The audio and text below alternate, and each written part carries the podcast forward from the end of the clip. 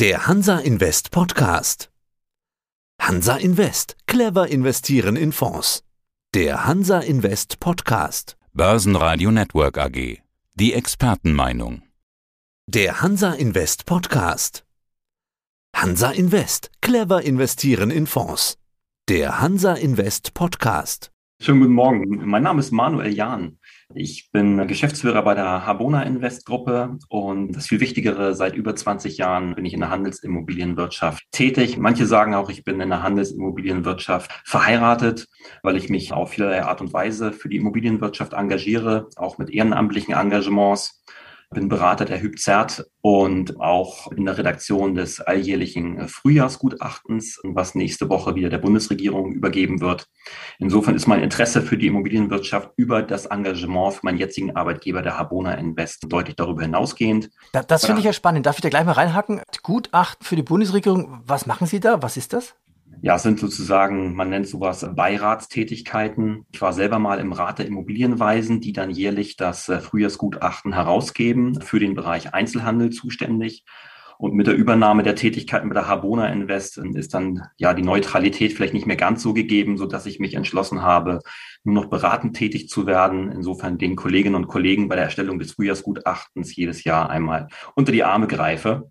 Und, und was, steht da, was steht da so drin in diesem Gutachten? Ja, in dem Gutachten steht drin, worum äh, wie da? die wirtschaftliche Lage im Allgemeinen äh, zu beurteilen ist und ja, wie es dann weitergeht in Bezug auf die spezifischen Segmente der Immobilienwirtschaft, die ja durch die großen Teilmärkte äh, Einzelhandel, Büro, Wohnen geprägt ist. Dort ist dann ja auch Spezialistenwissen natürlich auch gefordert, was dann zum Teil natürlich auch den Fokus des, der Politik übersteigert. Und von daher ist es ganz ratsam, dort auch mit Fachleuten aus den entsprechenden Branchen auch entsprechend ja, zu sprechen. Und das ist dann meine Aufgabe, das auch mit zu koordinieren und dort auch den einen oder anderen Tipp zu geben, was die Veröffentlichung dann dieses Gutachtens angeht. Habona Invest. Ich wollte sagen, wir sind im Radio, aber wir, wir haben ja eine Videokonferenz. Also ich sehe mehr, wie Sie hören, liebe Hörer. Habona Invest. Sagen Sie Habona oder das heißt es Habona? Was heißt Ja. das? Ursprünglich hieß es Haus, Boden, Nachhaltigkeit. Das war vor circa elf Jahren. Heute sagen wir Habona. Wir sind die Habona Family und mittlerweile sind wir eine Holding mit mehreren Tochtergesellschaften. Ich stehe der Habona Invest Consulting vor und diese Holding hat sich in den zehn Jahren zu einem der führenden äh, Anbietern von Fondslösungen in einem spezifischen Segment der Immobilienbranche, nämlich der Nahversorgungsimmobilienbranche, einen Namen gemacht. Insofern ist die Abkürzung den meisten gar nicht so geläufig, wenngleich man heute sagen könnte, mit der Nachhaltigkeit könnte man heute wieder punkten. Das, das wollte ich gerade sagen. Vor allem NA, Nachhaltigkeit im Namen. Vor elf Jahren war das modern, jetzt ist es ein Muss. Das war sicherlich modern. Ich könnte mir vorstellen, das Geheimnis ist noch nicht ganz gelüftet. Ähm, vielleicht wird es auch ein bisschen, äh, es, es ist auch gar nicht so im Mittelpunkt des Interesses, warum das Wort Nachhaltigkeit damals erfunden wurde. Äh, ich gehe fest davon aus, es war die wirtschaftliche Nachhaltigkeit gedacht. Wir befanden uns damals noch mitten in der, äh, in der großen Wirtschaftskrise, Finanzkrise 2007, 2008. Da kam dann der Gedanke der Gründung eines neuen Unternehmens, um dann opportunistisch, kann man so sagen, in bestimmte Investitionsfelder zu investieren. Da stand sicherlich die Nachhaltigkeit der Anlage, der Anlageidee im Vordergrund. Dass das jetzt mittlerweile sich tatsächlich hinzugekommen ist, die ökologische Nachhaltigkeit, insbesondere in diesem spezifischen Anlagesegment, das wir entsprechend hier vertreten, das ist sicherlich zum einen Zufall, aber natürlich ein sehr glücklicher Zufall, denn ohne ökologische Nachhaltigkeit werden wir bald nicht mehr unsere Fonds vertreiben können.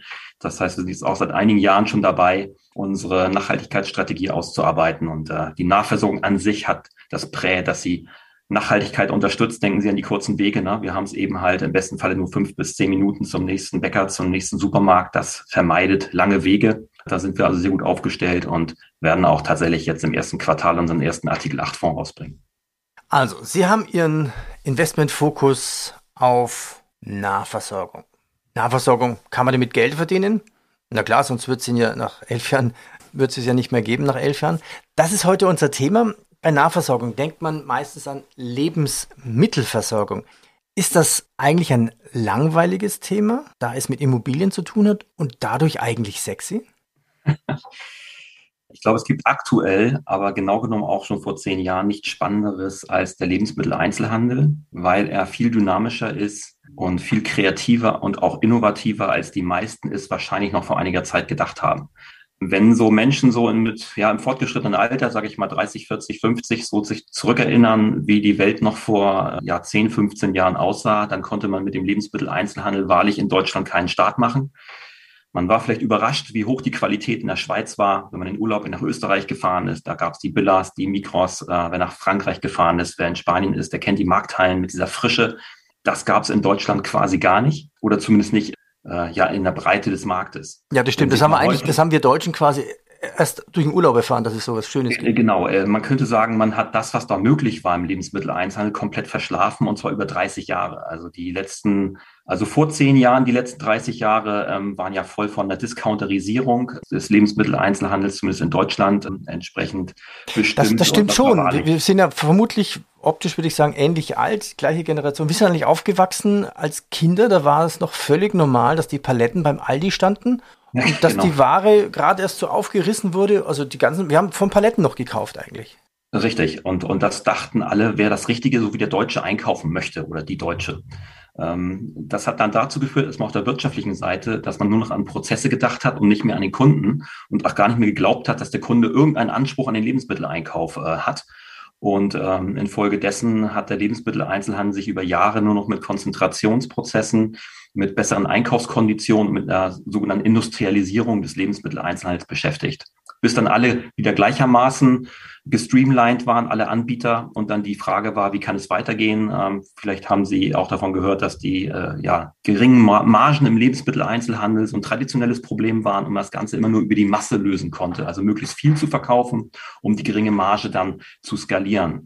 Und das führte dann irgendwann, ich würde mal sagen, ich persönlich würde sagen, vor 15 Jahren dann dazu, dass es eigentlich kaum mehr eine Weiterentwicklung gab und auch die, die Bilanzen der Unternehmen nicht wirklich gut aussahen. Und ja, dann kam irgendeiner auf die Idee, ich, ich meine, es war ein süddeutsches Unternehmen, ich glaube, es war sogar ein Unternehmen, was in Baden-Württemberg angesiedelt war, gehörte zur Edeka-Gruppe, die auf einmal anfing, die Konzepte aus der Schweiz und aus Österreich zu kopieren und damit wahnsinnig Erfolg zu haben. Und ja, diese ja, Aufwertung der Märkte des Lebensmitteleinzelhandels. Was, was haben Sie denn kopiert und wie haben Sie es denn aufgewertet? Ich denke mal, damals Beispiel? schon vor 10, 15 Jahren überhaupt im Einzelhandel war damals das Thema Emotionalisierung. Wie schaffe ich es dem Kunden, der eigentlich satt ist und nicht mehr essen und mehr trinken kann, wie schaffe ich es trotzdem, dem mehr Geld aus der Tasche zu ziehen? Mhm. Ähm, und das schaffe ich eben nicht, indem ich ihm noch mehr, noch mehr Paletten Zucker in den Laden rein, reinschiebe oder Mehl oder Milch, sondern auch besondere Produkte vielleicht auch einen höheren Frischeanteil versuche ihm mal anzubieten. Und da hat es sich vor 10, 15 Jahren einiges so gefügt, weil die Menschen, die vor zehn Jahren angefangen haben einzukaufen, die dann sozusagen als Haushaltsvorstände aufgestiegen sind, sind andere Menschen, als die vor 30 Jahren Discount groß gemacht haben.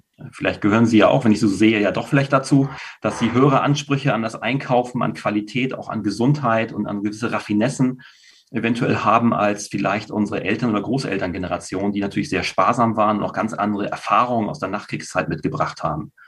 Und das ist der Grund, warum eigentlich mehr Qualität nachgefragt werden konnte und die, die Firmen auch dann mehr geboten haben. Und das ist dann so eine Positivspirale, die sich bis heute fortgesetzt hat. Ja, ja, das stimmt. Gut, unsere Großeltern und Eltern haben noch Bioprodukte selber angebaut und wir kaufen halt bei den Supermärkten Bioprodukte. Also da haben wir schon einen gewissen Anspruch, das stimmt.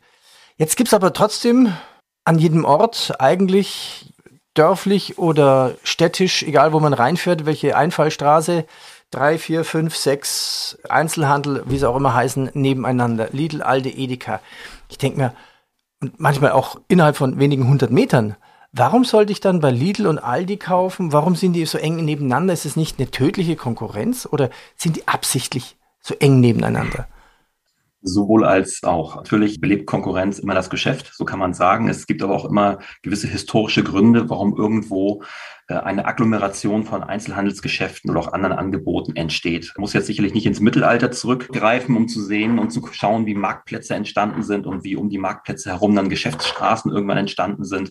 Der Lebensmitteleinzelhandel ist anders als der übrige Handel ja nicht zentral, sondern dezentral organisiert. Das heißt, grundsätzlich sollte der Lebensmitteleinzelhandel dort angesiedelt sein, wo die Menschen auch wohnen, damit sie auf kurzem Wege sich eindecken können. Und insofern hat natürlich über die Automobilisierung in Deutschland ähm, natürlich die Gunst der straßenbelegenen Standorte, wo ich gut hinfahren kann, äh, vor der Tür parken kann, natürlich eine gewisse Priorität gehabt in den letzten 30, 40 Jahren. Da sind ja die ersten Aldis entstanden.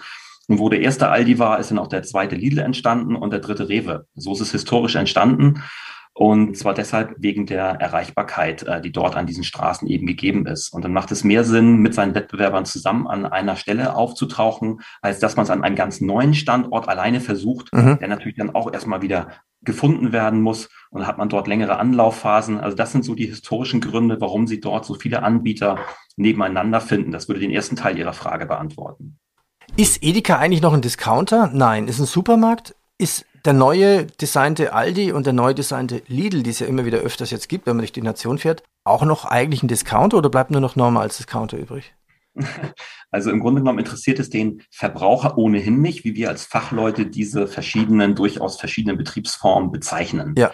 Tatsächlich fällt es mir als Fachmann, der das jetzt 20 Jahre beobachtet, auch zunehmend schwieriger, die Unterschiede zwischen diesen sogenannten Betriebsformen, die tatsächlich Unterscheidungen zu, zulässig machen, Vollsortiment, Discount, Verbrauchermarkt, SB-Warenhaus, da gibt es durchaus Unterschiede, aber diese Unterschiede verschwimmen immer mehr und auch Ihnen als Verbraucher wird auffallen, dass der Lidl-Discounter mit seiner frische Kompetenz auf den ersten Blick dann von dem neuen Rewe um die Ecke gar nicht mehr so zu unterscheiden ist. Mhm. Natürlich gibt es in den Prozessen Unterschiede, aber so groß sind die Unterschiede dann nicht mehr. Was sind denn dann die Tricks sozusagen, den Kunden hinzulocken, eine Zufriedenheit zu bauen, ich komme wieder zurück, ich gehe wieder rein. Was sind die Tricks, um dem Kunden mehr aus der Tasche zu locken? Hätten ja, Sie da ein, zwei Beispiele? Mal, das, das, unpraktischste, aber trotzdem das, was wir überall sehen, Element im Supermarkt ist, dass gleich am Anfang hinter der Eingangsschranke die frische Abteilung sich, sich darstellt. Äh, immer mehr unverpackte Ware auch, wenn Sie mal drauf achten. Äh, man fängt also an, dann seine Himbeeren als allererstes in den Einkaufswagen zu legen. Dann sieht man noch frisch gepresste Säfte, die äh, werde ich dann auch noch in den Einkaufswagen reinstellen. Dann kommen die Salatköpfe, kommt alles nach unten in meinen Einkaufswagen und dann erst kommt der Kakao und die Cornflakes, die kommen dann oben drauf. Ganz unpraktisch. Und, und das, ist, das ist die Garantie für, für mehr Wachstum im Einzelhandel? Äh, das ist mal die Garantie, dass sie überhaupt Lust haben, in diesen Laden reinzugehen. Okay. Von dieser frische Kompetenz heutzutage ja wie Markthallen schon gestaltet. Die ersten 15 Meter im Supermarkt sind genau, um, um sie emotional, um uns emotional zu fesseln. Und dann greifen sie auch zu, obwohl sie es vielleicht gar nicht auf der Einkaufsliste haben. Und dann sind sie schon mal in einer guten Stimmung, alles frisch, alles duftet gut, grün, natürlich die Farbe grün, ganz, ganz wichtig heutzutage, so als, als Key Visual. Und da arbeiten mittlerweile Discounter genauso wie die, wie die großen Supermärkte mit diesem Element der Frische. Und dann kommen sie in die positive Stimmung und sie reduzieren ihre Geschwindigkeit im Supermarkt und sie greifen hier und da auch mal zu den Ingwer-Shots, ne, Literpreis 40 Euro. Ne, das ist dann schon ein bisschen mehr als die 60 Cent für einen Liter Cola. Und da ist natürlich auch die Margen äh, begraben äh, in diesen Produkten. Das heißt, sie kaufen nicht wirklich mehr Produkte, sie haben keinen volleren Kühlschrank als früher, aber sie kaufen deutlich teurere Produkte, die sie auch häufiger nachkaufen. Und das führt letztendlich auch dann zur Umsatzsteigerung in diesen Läden und damit auch zum Bedarf an mehr Fläche und ja, das ist dann auch der Grund für die Expansion heute. Keine quantitative Expansion, sondern eine qualitative Expansion. Okay, dann erklärt sich auch ein bisschen eigentlich meine nächste Frage schon, weil ich habe mir eine aufgeschrieben, das habe ich eigentlich noch nie verstanden. Allein die letzten fünf Jahre in meiner Gegend, wie viele Neubauten es von Lidl, Aldi gibt, Norma, wo ich dann denke, jetzt in dieser in diesem Stadtteil auch nochmal, denke ich mal, wo sollen denn die ganzen Kunden herkommen? Die sind doch früher auch satt geworden. Also die Anzahl der Bevölkerung hat sich ja nicht wirklich irgendwie geändert. Wenn es dann immer mehr Lidl, Aldis und Co. gibt, tja, dann müssten die doch ja pro Einheit immer weniger Umsatz machen. Ja, das müsste man denken, wenn denn tatsächlich die Einkaufsbons über die Jahre dann noch konstant bleiben, über diesen ja, über, diese, über diesen Qualitätsshift haben es tatsächlich die Lebensmitteleinzelhändler auf breiter Front geschafft, äh, den Durchschnittsbon deutlich zu erhöhen. Und zwar innerhalb der letzten zehn Jahre um nahezu 40 Prozent. Das ist viel.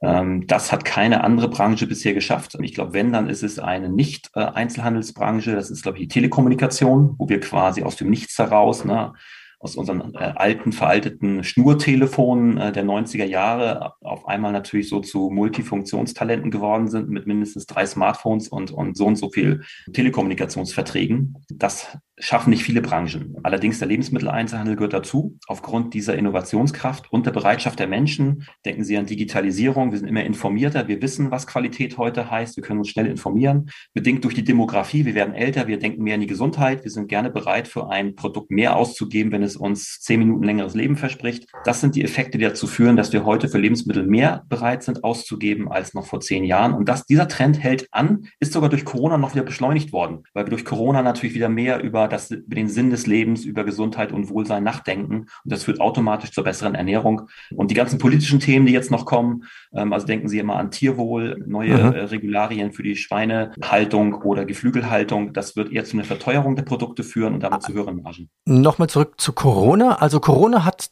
dieser Branche geholfen. Und wie sieht es dann mit der Konkurrenz aus? Online-Konkurrenz, wie sie alle heißen. Man kann sich ja so diverse Boxen bestellen. HelloFresh ja, und Co. Beide, beide Entwicklungen gehören zu einer Medaille. Der Online-Handel ist ja kein Fremdwort für den Lebensmitteleinzelhandel. Die ersten Online-Konzepte sind in den 90er Jahren schon entstanden, aber es sind bisher immer Nischenkonzepte geblieben. Und Corona hat dazu geführt, dass auch ja, der Normalverbraucher auf Online-Angebote zugegriffen hatte, zumindest es versucht hatte. Tatsächlich sind Online-Dienste in Deutschland aber weitestgehend in Nische tätig und gar nicht in der Lage, in der Größe überhaupt die Versorgung sicherzustellen. Deswegen ist das Wachstum trotz der Bereitschaft der Kunden online zu bestellen, zum Teil mit ganz katastrophalen Website-Designs trotzdem zu bestellen. Es ging schließlich gar nicht. Der überwiegende Teil der Zuwächse, und wir haben einen Zuwachs von über 26 Milliarden Euro gesehen, der zusätzlich in den Lebensmitteleinzelhandel in zwei Jahren reingetragen worden ist. Davon waren gerade mal zwei Milliarden online bedingt.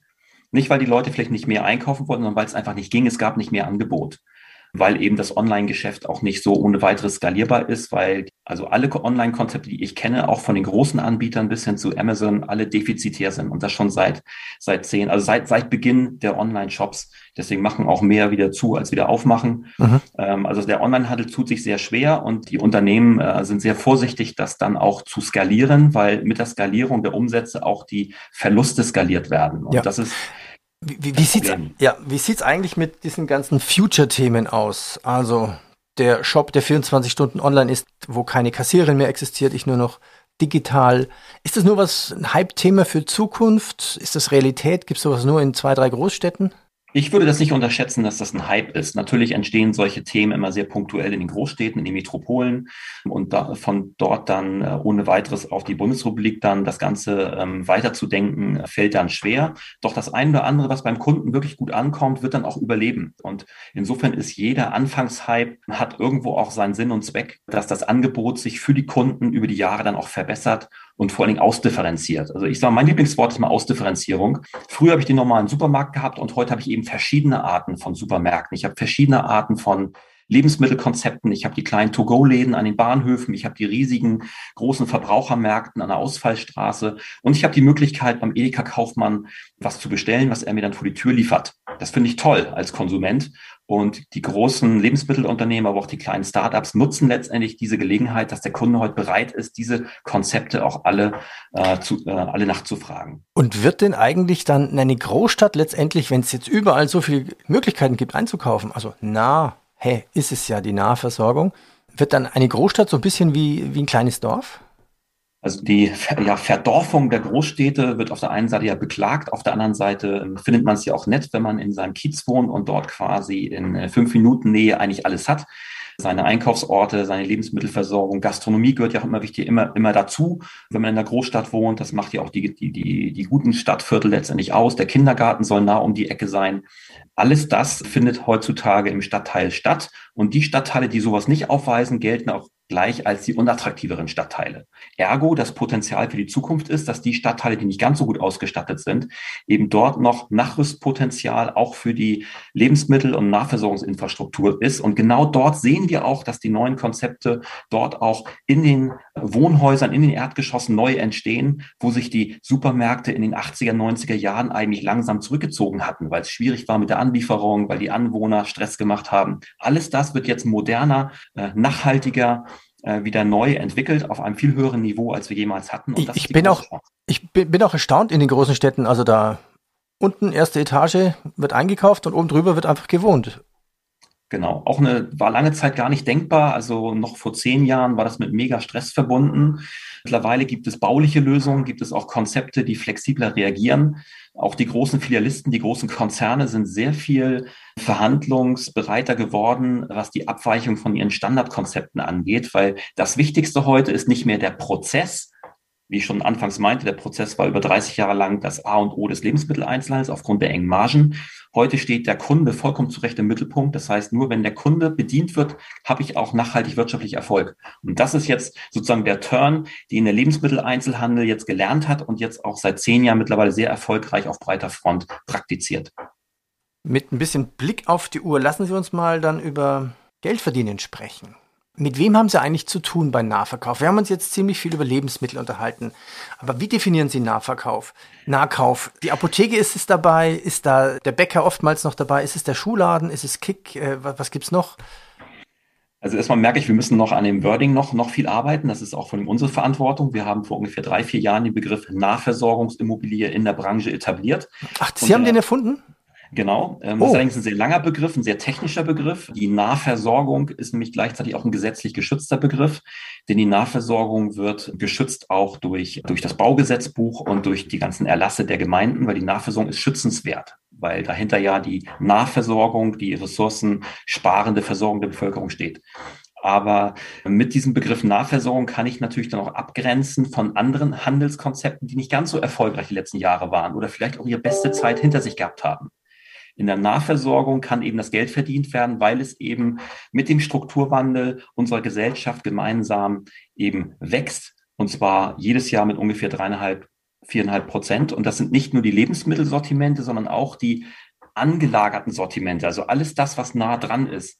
Also auch die Apotheke, wie Sie schon sagten, der Friseur, der Drogeriemarkt bis hin zur Kita oder zum Ärztezentrum. Alles das braucht Immobilien wo diese ganzen Tätigkeiten auch durchgeführt und angeboten werden können. Und genau in diese Immobilien lohnt es sich zu investieren. Nichts anderes macht Habona. Sich nur auf die Lebensmittelmärkte zu fokussieren, würde bedeuten, Chancen liegen zu lassen. Mhm. Nein, wir nutzen die Immobilien insgesamt, wo wir diese Nutzung ansiedeln können, als Investitionsschwerpunkt.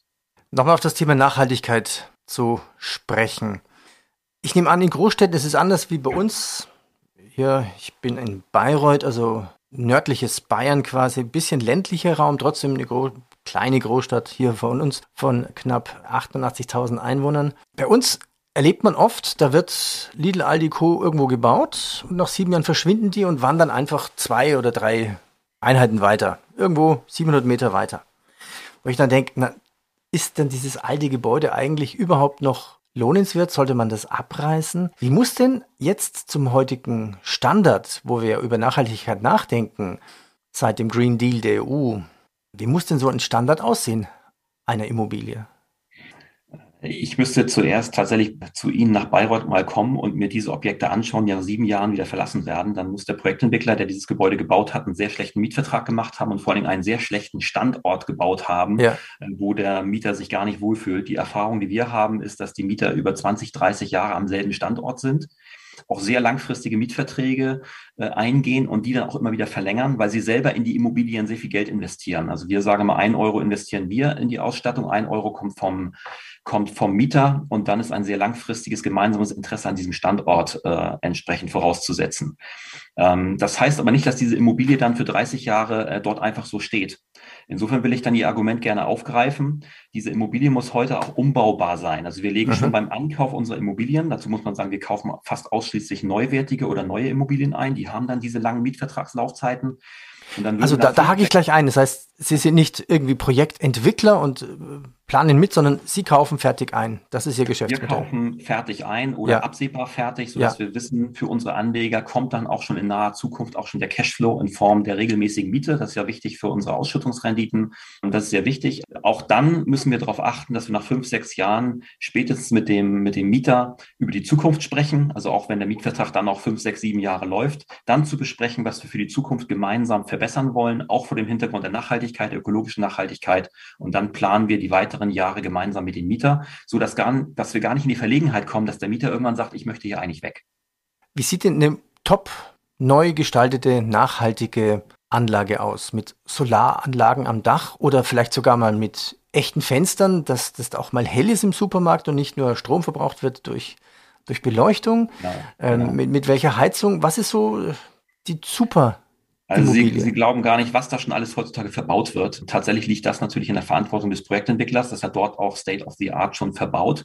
Die gute Nachricht ist aber, die großen äh, Lebensmittelkonzerne, also unsere Ankermieter in diesen Immobilien, haben alle ihre eigenen Nachhaltigkeitsstrategien, haben alle ihre eigenen Anforderungen an die sogenannte Mieterbaubeschreibung. Das heißt, der Mieter bestellt beim beim Bauherrn, was er alles haben möchte. Und das Thema des Green Buildings, also das nachhaltig ökologisch erstellte Gebäude, ist nahezu der Standard, der heute abverlangt wird. Das heißt, wenn wir Neubau kaufen, gibt es schon zum hohen Anteil an Green Building Standards, die wir dann automatisch mit einkaufen können. Die Voraussetzung bleibt aber immer, dass wir eine Nachhaltigkeit der Wirtschaftlichkeit dort vor Ort haben. Also ein Green Building, das keinen wirtschaftlichen Lebensmittelbetrieb ermöglicht, ist quasi dann auch keine nachhaltige Immobilie. Also im Zweifel habe ich ein Green Building, was leer steht. Das kann nicht im Sinne des Erfinders sein. Deswegen muss beides immer zusammengehen. In unserer besten aller Welten haben wir das nachhaltig ökologische Gebäude und das nachhaltig wirtschaftliche Gebäude mit dem langfristigen Mietvertrag des Ankermieters. Für institutionelle Anleger haben Sie ja maßgeschneiderte Spezialfonds. Was haben Sie denn alles im Programm für private Anleger? Und Sie sprachen von der Rendite an. Was, was kann man denn wirklich mit Rendite erreichen? Also, der Lebensmittelhandel boomt. Da kann ich als Investor einsteigen, aber ich kann ja nicht Lidl, Aldi und Co. kaufen, sondern eigentlich nur über den Umweg Immobilie möglich. Genau so ist es. Ich bin kleiner Aktionär. Ich decke mich auch gerne mal mit interessanten Titeln an, an der Börse ein. Allerdings geht das leider nicht mit Rewe, Lidl und Co., weil das inhabergeführte Unternehmen sind, Genossenschaften sind. Tatsächlich haben Sie recht, es geht nur indirekt über die Vermietung der Immobilie an diese erfolgreichen Unternehmen, dass man die Nachhaltigkeit und Sicherheit der laufenden Mietzahlung hat und am Ende vielleicht der Haltedauer vielleicht die Immobilien auch mit Mehrwert verkaufen kann. Und wir sind jetzt vor zehn Jahren gegründet worden, um vor allem Publikumsimmobilienfonds aufzulegen. Wir haben gestartet mit einer Kurzläuferserie an geschlossenen Immobilienfondsprodukten, mhm. Die für die Anleger hochrentierlich waren. Schon damals natürlich, als man 2010 angefangen hatte, Fonds aufzulegen, waren die Objekte viel günstiger. Wir konnten damals. Und, und wie, wie, viel, wie viel haben Sie davon schon? Ich glaube, jetzt, wenn ich richtig gezählt habe, jetzt kommt die Nummer acht. Ähm, wir sind jetzt dabei, die Nummer 8 aufzulegen, haben also sieben Beteiligungen erfolgreich aufgelegt und auch schon vier davon erfolgreich wieder verkauft mit Endanlegerrenditen von bis zu 13 Prozent bei dem jüngsten Verkauf. Da haben wir 34 Immobilien als Portfolio an einen institutionellen äh, Anleger erfolgreich verkauft und neben der Ausschüttungsrendite, die pünktlich alle halbe Jahr ausgezahlt worden ist, kam dann eben jetzt der Schnaps noch oben drauf. Die Anleger können sich also jetzt im Frühjahr auf eine tüchtige Rückzahlung äh, ihres Eigenkapitals plus eben der Wertsteigerung freuen. Das macht uns natürlich stolz. Ob diese hohen Wertentwicklungen auch in Zukunft natürlich noch so in der Weise erfüllbar sind in diesem jetzt stark begehrten Bereich der Nahversorgung, da sind ja viele jetzt aufmerksam geworden, wie gut das läuft wenngleich wir vielleicht die Pioniere waren, aber jetzt kommt natürlich auch der breite Markt auf den Trichter. Das äh, äh, führt zu höheren Preisen. Dann kann man nicht davon ausgehen, dass man von einer Wertsteigerung äh, ausgehen kann in der Weise. Das haben wir nie gemacht. Die Ausschüttungsrenditen alleine sind schon attraktiv genug. Äh, wir bieten ja eine hinreichende Form von Verlässlichkeit durch diese langlaufenden Mietverträge. Das ist auch weiterhin das Hauptelement dieser Anlageklasse. Also die Ausschüttungsverlässlichkeit äh, und eben die Wertbeständigkeit Sollten die Werte weiter steigen, würden wir uns nicht beschweren. Damit rechnen sollte man natürlich aus Sicherheitsgründen nicht. Ja. Und was bieten Sie für Kleinanleger an? Ja, für Kleinanleger haben wir entsprechend den offenen Publikumsimmobilienfonds, den haben wir vor zwei Jahren neu ins Programm genommen. Auch als Alternative für die, die sagen, eine geschlossene Beteiligung ist mir zu riskant, bin ich nicht der richtige Kunde für. Ich möchte mit 50 Euro einen Sparplan am besten abschließen. Das konnten wir vorher nicht bedienen und dachten, das wird jetzt mal Zeit. Ein offener Immobilienfonds ist recht komplex, ähm, schon alleine regulatorisch. Ähm, das haben wir geschafft. Zu Beginn der Corona-Pandemie waren wir dann fertig mit dem Produkt und konnten in den Vertrieb gehen. Das Timing war vielleicht nicht ganz glücklich. Und dennoch haben wir innerhalb dieser zwei Corona-Jahre wo wir ja keinen persönlichen Kundenkontakt hatten, ja, den Fonds jetzt tatsächlich auf 120 Millionen Euro Eigenkapital bringen und 150 Millionen Euro Fondsvermögen brutto. Das ist ja schon ziemlich, ziemlich cool gelaufen, zeigt aber auch eben, wie, wie dankbar diese Branche ist, dass man eben Anleger für begeistern kann auf der einen Seite, auf der anderen Seite aber auch die Immobilien dafür einkaufen kann. Das ist ja auch nicht in jeder Branche so gegeben, dass ich einfach mal die Immobilien, die ich haben möchte, auch einfach so bekomme. Das können wir deutlich besser als in anderen Branchen, das überhaupt möglich ist. Also typisches Betongold. Wer investieren möchte, Habona hat auch was für Sie. Sie haben jetzt einen Award bekommen, Scope Award 2022. Was ist das für ein Award?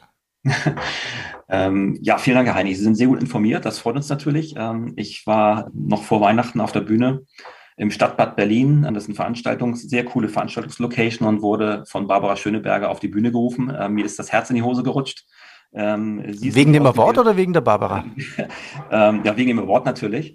Aber die Barbara ist ein äh, sehr cooler Typ und sie hat mir abgenommen, dass ich mich wirklich aufrichtig gefreut hatte, denn es war eine Überraschung. Es war uns nicht angekündigt worden, dass mhm. wir als Nischenanbieter Nahversorgung tatsächlich auf die große Bühne der Scope Award Verleihung gerufen werden. Und ja, wir sind für unser Engagement äh, in diesem Spezialbereich Nahversorgung dann mit dem, ja, mit der Auszeichnung des besten Asset Managers ausgezeichnet worden. Das gibt natürlich, ja, Publicity, muss man sagen.